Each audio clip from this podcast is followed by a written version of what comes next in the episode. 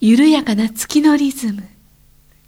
急がないで慌てないで焦らないで。月明かりの中で琴の葉を紡ぐ。ここは音楽のスピリットとピースマインドを伝える光のカフェ。ウォンと？はるかのムムーントークカフェ。こんばんは大光さんです。こんばんは武田遥です。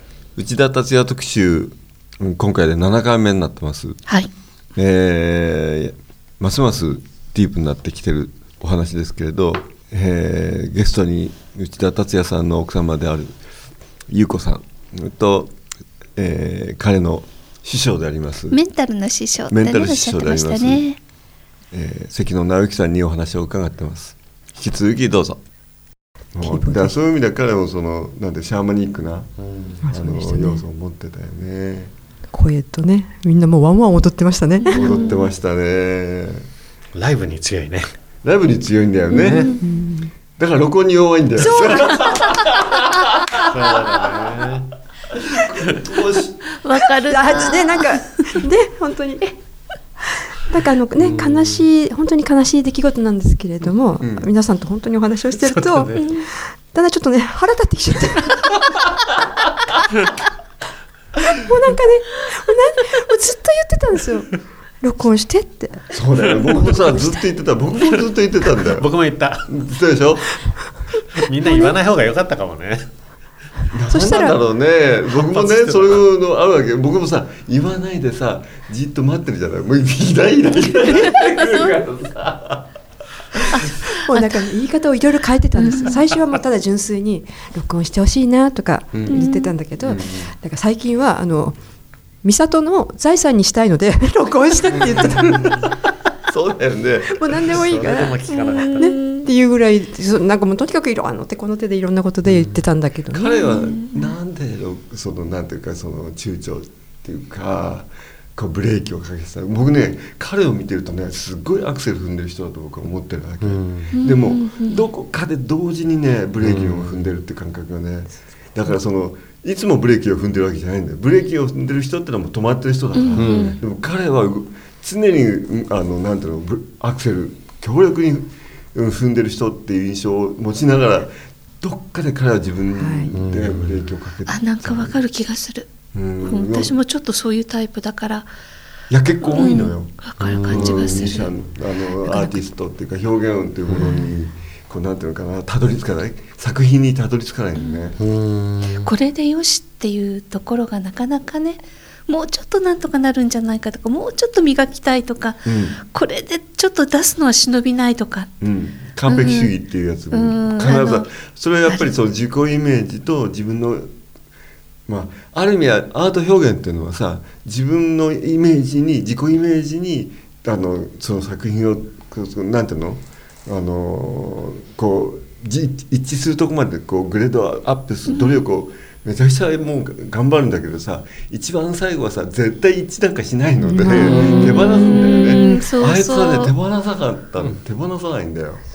う。ん。もう本当に頭の彼の脳のハードディスクにいっぱい入ってでそれでね。去年の夏ぐらいからちょっと実際目にさせたらいいんじゃないかと思って、うん。ちょっと書いてみよう今までの曲を。ううん。んでそれこそメモの裏紙みたいなところに、うん。うん分かってるだけでもこう書いてみたんですした。ら本当100曲以上ぐらいあって。あら。ほらこんなにいい曲がすでにあるよって言うんですよ。でねでもあの人やっぱりライブとかですぐすぐできてそうやって歌うでしょ、ううんん。そしたらもう自分は次に行きたかったりとそうかいうのも分かるんだよな。もう一度出してしまったらもうそこで終わってるんだよ。そう。でそれをねまたって言ったらもうもう出したそれはもう満足しないんですよね。うん。いやそれでいいから録音してほしいとか言うんだけど、その時の感じとまた違うんですよね。なんかねもうねだんだん腹が立ってくるでしょ。腹立ってるよね。ライブを撮るしかないね。うんあのアドリブ同じのやってっていうのと一緒だからね。そうだねそうそう。それはあるんだよね。もう一期一会その時に歌えたことね。だからそれこそねあのモーさんがされてるようにもうライブをね毎回録音したらいいよっていう。だから一時ねあの君がライブやる時はもう毎回その録音するようにって言ったのでもそれもね上手に今度は機械が使えなかったんで。やっぱりライブの時はあの人はやっぱりなんて言うんだろう。そういうのはちょっと余裕がないんですよそこまで。表現者だからうん、で私はやろうかともしてたんだけどやっぱなんかちょっとそういうごちゃごちゃっとした感じがちょっとやっぱり難しいよすっきりしねなかったね。じゃあ頭の中にいっぱいあった曲をありますね。その曲を持って帰っちゃっ帰 っちゃ行っちゃったって感じだよね。そうなんですね。まあね。いろんな意味でそのなんていうの彼がまあこうやって旅立ってしまったこともこれは本当に運命的まあスピリチュアルなレベルで言うならば彼のまあ魂の選択っていうふうな言い方もできると思うんだけど、すげえ泥臭い人間的レベルで言うとさなんでだよっていう。そうです本当そうですそうですよね。まだまだやりねこれからやろうとしてることのプロジェクトみたいなのがいっぱいあって、でちょっとあの亡くなってからちょっとやっぱドキッとしていることは亡くなったでしょ、でうん。その亡くなる前にぱ全然音沙汰がなかったりとかするんだけれどもこれこそずっと長い間あれやりたいですねこれやりたいですねとかっていろんなプロジェクトがずっとこう眠って動かないのがいっぱいあったんですよね。そしたら、うん亡くなったと亡くなったらそのそういう方たちがわーってみんな寄ってきてくれてそのなんで自分はそのできなかったんだろううんとかそのなんで自分はそのご自身そのその方自身もやろうと思ってたけれども、うん。なぜできなかったんだろうとか、うん。そのな何がこう達也さんとこう離れてしやろうと思ってるのにその達也さんに近寄れなかったんだろうとかって言って、うん。その今度その送られてる人方が何でしょうねその肉体的なその達也のパーソナリティみたいのがその今回ね亡くなったことでなくなくなったと思うんですよね。うんそれで何か本当なんかこうふっとこう軽くなったっていうかその薄いこうベールに包まれたこうもやっとしたものがなくなっ本当に実際なくなったような感覚があるんです。軽く軽く薄い明るく。だからそのみみそういうのをきっとそのややろうとしてたそれぞれの方とお互いにやっぱりずっとそういうベールがいろんなこう包まれてたような感じがその達也がい上に上がったことで旅立ったことでそのベールが一一斉にそのみんなさんからふわってこうなくなったうん。ような感じでだからみんななんかきょきょとんっていうかうん。あれ？本当あれ？あれ？なんで私あれしやれなかったのかしらとか。そうなんだよね。それ峰氏も同じこと言ってるよ。あのやっぱり峰氏君僕の息子がいて、えーたっちゃんといろんなプロジェクトをこれからやるぞっていう感じで、あの動き出してたところだったんだよね、で今ちょうどなんかの曲をなんかえーっと峰氏君が九州ツアーの時に、はいはい。向こうで一緒に録音したんだよね、はい、色なき風っていう曲があってですね、うんうん。であのそれこそちょうどそのその近いライブで歌おうとしていたのでうん。達也が練習してたんですよね、うんうん。でその時はあの本当顔見に行く「水志君来てる?」みたいな感じで、うん。ギター何も持たずに何もただその会いに行ったわけですよ、うん。うんそしたら峰志君がね「はい達也さんどうぞじゃーん」とか言ってもう部屋にレレコーディング 畳にねレコーディングセットがされててそれもおかしいのが、このマイクスタンドに峰志君の洗濯したパンツがかかってます 男の子ちょうどあの川岸さん川岸宏さんとあのあコラ奏者の川岸君と、はい。あの九州ツアーの時に、あの達也さんと君が、あの陣中見に来たらそこにはレコーディング装置がバカッともう用意してあって、はい。さすが峰志君って言って、うん。もう達也も「えー?」とか言いながら「えー、ちょっとか譜面も持ってきてないよ」とかなんだかんだ言ってるわけですよ。いやいいですいいですなんかちょっとちょっと何でもいい。うまいそう、素晴らしい。あ、この、このリズム感かと思いました。このリズム感。達也はこのリズム感だったら。てか、直してそう、なんか乗せ方がうまいそう、峰志君だと、あ、あ、あしょうがないかって歌い。で、その時にね、だからちょっと練習をしていた色なき風っていう曲を。あの、いや、でも歌詞がなんとか、なんだかんとか言ってたんだけど、いいです、関係ないから、ちょっと歌ってみてくださいよって言って。で、歌って録音したんですよね。ねはい。峰志君はそういうのをあのこうまとめる力があってすごい。ですごい。実はその曲がほとんど出来上がってたのよ。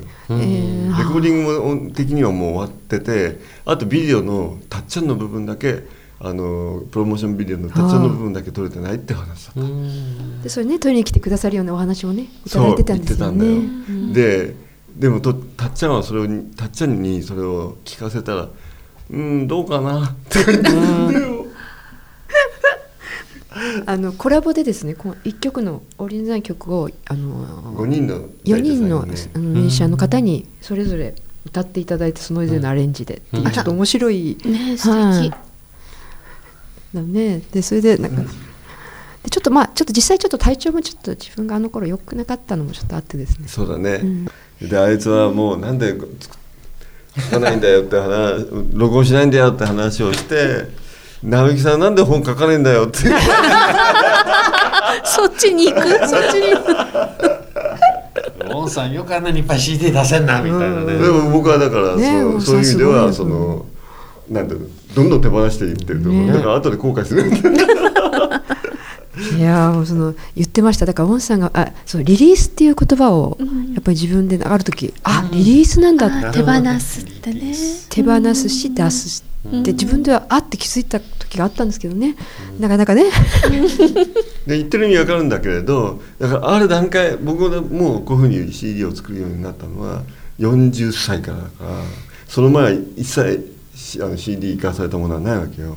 だから何かがスイッチの入れ方があるんだと思うんだけどね、みんなその何かを知りたいんでしょうね。そうだね。どうなんだろうな。でもね今年今年に入ってねうん。今年に入ってですよ。なんかもうあもう今年はやろうって思った思ってっていうなんか言ってあの。たのね実を言うと僕は彼のあの彼と一緒にジョイントしたコンサートは、えー去年の12月の4日に浜離家朝日ホールで、うん。えーやった。その時の彼の歌はね今までと全然違ってたんだよ。次のステージに入ったよねっていうのは実はその時はあんまり分かんなかったんだけれど、今回このあ。追悼番組のために僕は仮ミックスしたんだよ。でそれを聞いた時にあやっぱり生きててほしかったんだ。すごく思った、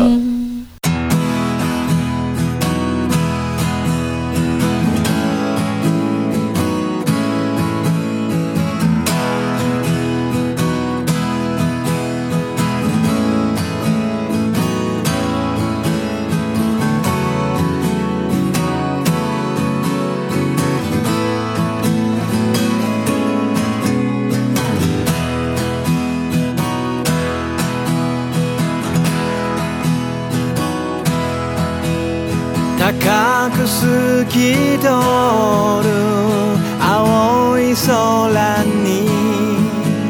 白い雲がゆっくり泳いでる。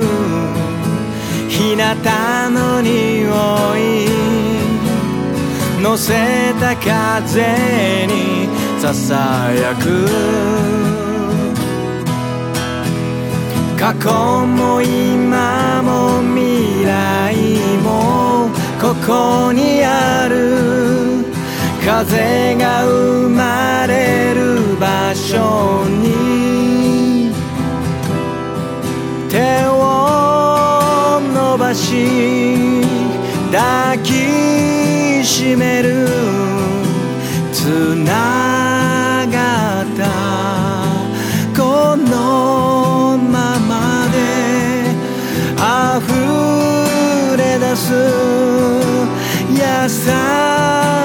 さが頬を撫でる風になる I feel the air 力強く I feel the air 確かに I feel the air